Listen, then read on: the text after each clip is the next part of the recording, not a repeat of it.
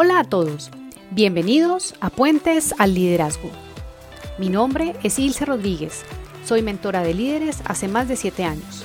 Quiero acompañarte para que cruces el puente que te lleva a conectarte con tu potencial y que brilles como líder. Así que, comencemos. ¿Te has preguntado cómo hacer para que los cambios que quieres en tu vida se den? O para empezar a hacer algo de manera distinta, si se trata, por ejemplo, de una habilidad de liderazgo? ¿Te ha pasado que sobre un tema que quieres aprender lo lees, investigas, eh, tienes toda la parte conceptual y se te dificulta llevarlo a la acción? Los seres humanos aprendemos haciendo, más que recibiendo información. Por eso la pregunta, ¿y ahora qué vas a hacer con lo que has aprendido? Es la pregunta que hago, que suelo hacer al final de mis sesiones de mentoría y de coaching para ejecutivos y para líderes, como una invitación a que lo que sea que hayan sacado de cada conversación y de cada generación de reflexión y aprendizaje, lo lleven a la práctica, porque ahí es donde realmente se genera el aprendizaje. Las personas no aprendemos porque pensemos algo distinto o porque tengamos una nueva idea en la cabeza. Las personas aprendemos cuando nos permitimos llevar esas ideas a la práctica y vemos si lo que hemos generado como una posibilidad realmente funciona y si no. Si se ponen a pensar también desde el punto de vista, por ejemplo, de un deporte o de cómo aprendimos a manejar vehículo o cómo aprendimos a manejar bicicleta, montar en bicicleta, no lo aprendimos desde la teoría. Lo aprendimos cuando salimos de la teoría y nos llevaron a montarnos en el carro y a empezar a utilizar los sistemas que hay allí. Entonces, lo mismo ocurre cuando se trata de aprender e incorporar habilidades de liderazgo. Esto es un proceso que requiere fases. Incorporar y desarrollar nuevas destrezas, nuevas formas de proceder, nuevos hábitos, requiere que pasemos por diferentes fases. Y lograrlo Incorporarlo requiere consistencia y persistencia. Los procesos de aprendizaje se dan en la medida en que las personas son conscientes de su incompetencia. Y esto para los líderes suele llegar eh, a ser duro y confrontador, porque las personas creen que saben y que están haciendo las cosas de la manera adecuada. De hecho, a mí me pasaba. Como líder en mi momento yo pensaba que yo manejaba bien a mi equipo, que yo me comunicaba adecuadamente y realmente nunca me lo cuestioné. Tal vez en las, los espacios de probable reflexión, en las evaluaciones de desempeño, en las conversaciones uno a uno con mis jefes, me daban algunas luces, pero realmente yo nunca lo cuestionaba en profundidad. Con eso en mente, lo que te quiero compartir es que para lograr incorporar una nueva habilidad de liderazgo, cualquier persona debe pasar por un camino que se llama la escalera del aprendizaje. Como herramienta de, información y de aprendizaje es muy chévere esta escalera que, que tiene cuatro escalones. El primero es el que se llama la incompetencia inconsciente y es cuando una persona no sabe que no sabe algo. El segundo es la incompetencia consciente. En esta, en este escalón es en al que observo que llegan muchísimo los líderes que acompaño. La incompetencia consciente es cuando logran darse cuenta que creían que se estaban comunicando bien, pero en realidad no lo estaban haciendo así. Que creían que estaban delegando, pero no lo estaban haciendo de la manera adecuada. Entonces se dan cuenta de que están siendo incompetentes en ese tema del cual estamos hablando. Lo chévere de llegar a este escalón de la incompetencia consciente es que se genera el interés y el deseo de hacer las cosas de manera distinta. Y ese deseo e interés es lo que permite que las personas pasen al tercer escalón que se llama la competencia consciente que como su nombre lo dice, es aquel momento, es aquellas situaciones en las que deliberada e intencionalmente nos retamos a hacer las cosas de manera distinta, como cuando estábamos aprendiendo a manejar el carro y entonces el instructor nos daba unas instrucciones de qué debíamos hacer en el caso de los carros manuales, cómo debíamos mover los pedales para poder hacer los cambios, cómo debíamos estar observando atentamente los espejos y toda la serie de pasos y rutinas y prestábamos mucha atención a esos pasos que debíamos dar. En ese momento, una persona que está aprendiendo a manejar está en la fase de competencia consciente, es decir, está queriendo conscientemente incorporar la habilidad de manejar. Ocurre lo mismo con la habilidad de toma de decisiones, con la habilidad de manejo de conflictos, con la habilidad de delegación, cualquiera de las competencias de liderazgo. Luego de tanto repetir esto que nos han enseñado eh, desde la teoría o que una persona ha encontrado como caminos posibles para incorporar algo nuevo, entonces se repite y se repite esto de manera frecuente y entonces en ese momento es cuando ya podemos decir que hemos alcanzado el cuarto escalón que se llama la competencia inconsciente. Como su nombre lo dice, es cuando ya de manera inconsciente, casi en automático, hacemos repetidamente la tarea, la labor, lo que queríamos aprender. Creo que la mayoría de las personas manejamos en, incompetencia inconsciente a veces demasiado inconsciente, porque ni prestamos atención y a veces hasta nos elevamos cuando estamos manejando. Pero el punto es que si te pones a pensar cuando tú estás manejando, tú ya no te fijas cuántas veces estás eh, presionando el acelerador, eh, ya no haces tanta fuerza para eh, hacer los cambios, ya no estás tan atento mirando los espejos y es porque ya se te volvió habitual. Incorporar la habilidad es lo que se llamaría como el momento cumbre del proceso de aprendizaje. Y como les decía hace un momento, llegar a, este, a esta fase del aprendizaje requiere persistencia, requiere adoptar rutinas, mm, incorporar nuevos hábitos y ser muy consistente. Y en esto último es en donde yo eh, suelo retar mucho a, los, a las personas que acompaño sus procesos de desarrollo para que precisamente se desafíen a sí mismos a llevarse a la acción y a mantenerse en ella. Y para esto el recurso que suelo utilizar lo denominan otros autores eh, el ancla. La importancia de un ancla es mucha en un proceso de afianzar alguna habilidad. Y básicamente un ancla es una ayuda. ¿Qué tipo de ayudas podemos tener cuando queremos afianzarnos en una destreza, en una habilidad? Claramente podemos apoyarnos en otras personas.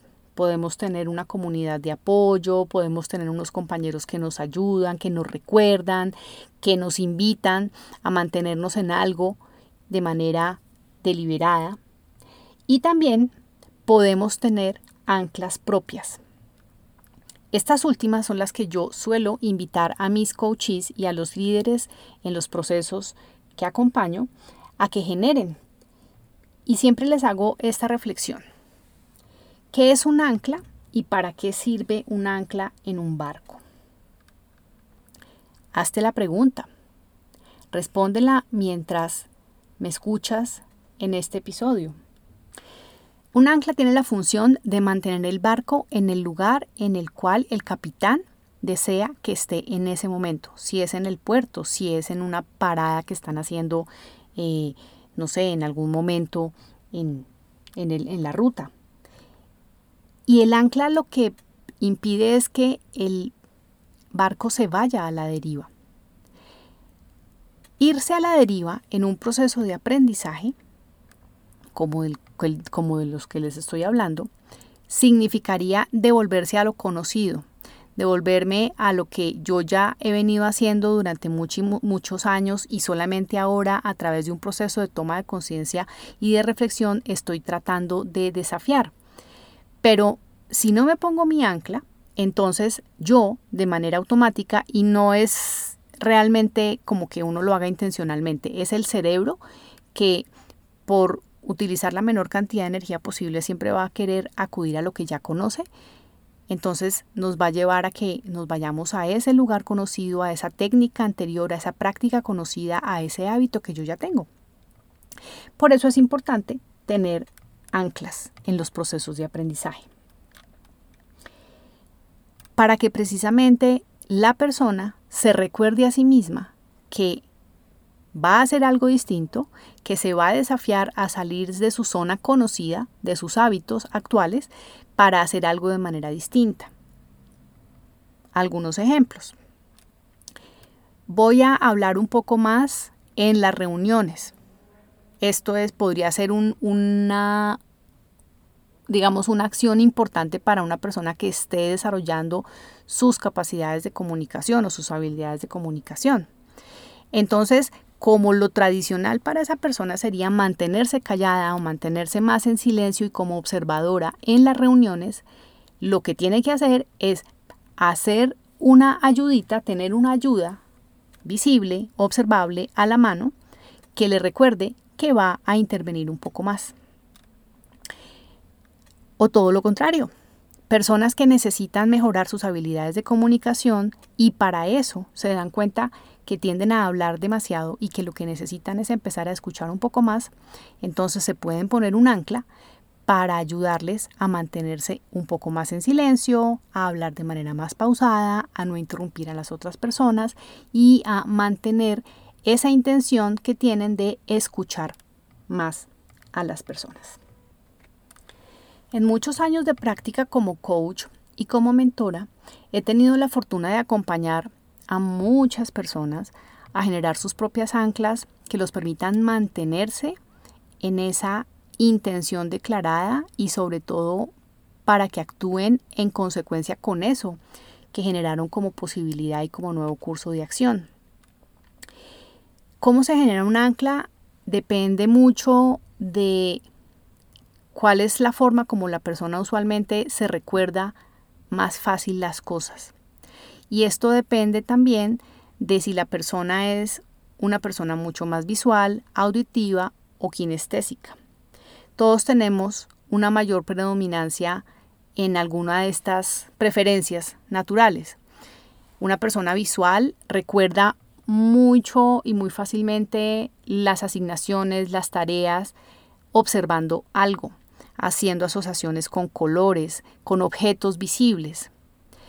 Una persona que es muy auditiva normalmente necesita, no, le llegan tanto los temas visuales, sino que necesita más recordatorios eh, como alarmas, timbres, la voz de alguien. Entonces, fíjate que ahí para esa persona es mucho más estimulante y será mucho más fácil recordarse su intención de actuar de manera distinta a través de algo que esté escuchando. Y una persona que sea kinestésica normalmente va a acudir a objetos, a algo que le implique mover las manos, algo que esté relacionado con su corporalidad, con su propia eh, percepción sensorial de lo que hay en torno a su cuerpo. Entonces, las anclas se pueden generar dependiendo de si tú eres una persona visual, auditiva o kinestésica, va a ser más fácil para ti encontrar eso que te mantiene anclado a esa acción y a esa intención que tienes. Piensa normalmente tú cómo te recuerdas las cosas. Cuando necesitas hacer algo, cuando necesitas eh, sobre todo hacer algo que no te resulta tan familiar, como levantarte muy temprano, como una acción distinta que no es natural para ti hacer, cómo te recuerdas las cosas. Y esa respuesta que venga a tu mente en este momento probablemente será la que corresponda a si eres más visual, auditivo o kinestésico. Te voy a compartir algunas ideas de anclas que yo misma he generado y que he visto que personas en sesiones conmigo han generado. Eh, a mí, por ejemplo, me funciona cambiarme el reloj de mano. Esta, por ejemplo, es un ancla kinestésica porque implica que yo tome mi reloj, mueva mis manos, me lo quite y me lo cambie para la otra Entonces fíjate que esto tiene que ver con movimiento de mi cuerpo y de mis manos. También eh, tengo una que es usar un hilo rojo en la mano izquierda. Esa tiene otro significado que les contaré o te contaré en otro episodio, pero también es un ancla para mí. Eh, yo he visto personas que, por ejemplo, mm, para recordarse que van a hacer algo distinto en una reunión con su equipo o con su jefe o para mantenerse calmados si es un jefe que de pronto los intimida o que eh, de pronto no se sienten tan tranquilos o tan cómodos. Eh, por ejemplo, he visto personas que han acudido a tomar sus propias gafas y quitárselas en ese momento, cuando sienten que los está empezando a abrumar la situación, entonces se quitan las gafas y las ponen sobre la mesa. También he visto personas que deciden usar un lapicero y lo toman de manera distinta, es decir, lo cogen con la mano de manera distinta para recordarse algo. Quienes son más visuales usualmente llegan a generar eh, notas que se ponen en el cuaderno, en la agenda, los tradicionales y muy útiles post-its donde las personas se ponen notas recordatorias, frases, palabras claves, esos grandes hallazgos de la sesión y los ponen visibles para recordarse también, precisamente que van a hacer algo de manera distinta. Quienes son también visuales usualmente acuden a fotografías. Entonces he tenido la fortuna de ver muchísimas personas que son papás, sobre todo cuando, cuando tienen los, bebés o los niños pequeños. Sus niños eh, se vuelven anclas para ellos, para recordarles diferentes cosas. Una de las más bonitas que veo con alguna regularidad es tranquilidad y calma. Entonces la cara de su bebé, la cara de su niño, para mantenerse en calma frente a una situación difícil o desafiante, es algo a lo que suelen acudir las personas cambiarse el anillo de la mano, por ejemplo. Eh, alguna vez tuve eh, con alguna mujer una sesión en la que decidió mirarse los zapatos y darse cuenta que si estaba moviendo el pie era un indicativo de que iba a reaccionar y entonces iba a controlar su propio pie. Y en fin, hay diferentes alternativas e ideas que tú puedes generar como anclas. Acá te he compartido algunas de las que he conocido como te digo, en, todos estos años trabajando con personas, ayudarles precisamente a que incorporen nuevas formas de actuar, de proceder, de liderar. Y entonces tú puedes escoger la tuya. Cuando quieras hacer algo de manera distinta, ponte una notica, ponte recordatorios, lo puedes hacer en la casa, lo puedes hacer en la oficina. Las personas no tienen por qué saber que eso es un ancla. El ancla es tuya y es para ti. Ahora bien, si tú tienes la confianza de contarle a alguien en tu familia, a tu esposa, a alguien de tu equipo con quien tienes mucha confianza, a tu jefe, que estás en un propio ejercicio de hacer y de actuar de manera distinta y que para eso te pusiste un ancla, pues maravilloso y entonces ahí estarás usando la primera ayuda de la cual te hablé hace unos minutos, que es ayudarte con otras personas. Entonces recuerda, las anclas son muy importantes porque te darán consistencia y te ayudarán a ser persistente en, esos, en esas intenciones de generar nuevas formas de proceder. Lo que te propongo es que pienses en algo que quieras hacer de manera distinta, te quieras responder, que quieras actuar de manera diferente a como tradicionalmente lo hagas y generes tú mismo cuál sería tu propia ancla cuál sería ese recordatorio natural para ti. Y te propongo que lo uses en tu cotidianidad, con una aclaración importante. No te, no te juzgues si algunas ocasiones no logras mantenerte consistentemente en ese nuevo hábito.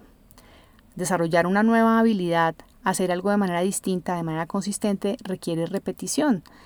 Y al igual que nos pasaba cuando estábamos aprendiendo a montar en bicicleta, que algunas veces nos caíamos y sentíamos que no íbamos a poder aprender a, montar en la bici, eh, pero de todas formas nos levantábamos y continuábamos, lo mismo te va a pasar. Entonces, no te juzgues, no te des demasiado duro, no te des demasiados latigazos, como porque a veces nosotros mismos somos muy buenos para hacer nuestros propios verdugos, y vuelve a tu ancla cada vez que sientas que vas a desfallecer, que no pudiste, que no la lograste, que, reaccionaste. Eh, simplemente obsérvalo, hazte más consciente cada vez de ello y mantente usando tu ancla de manera continua. Si te gustó lo que acabas de escuchar y crees que a alguien le puede servir desarrollar y tener su propia ancla o sus propias anclas, mm, comparte el episodio. Así seguramente podemos ayudar a que otras personas avancen también en cambiar esas formas de proceder que a veces nos cuesta. Gracias por aceptar la invitación a cruzar el puente, por dejarme acompañarte a que lo hagas, a que cruces el puente al liderazgo para conectar con tu verdadero potencial. Te espero en el próximo episodio. Hasta pronto.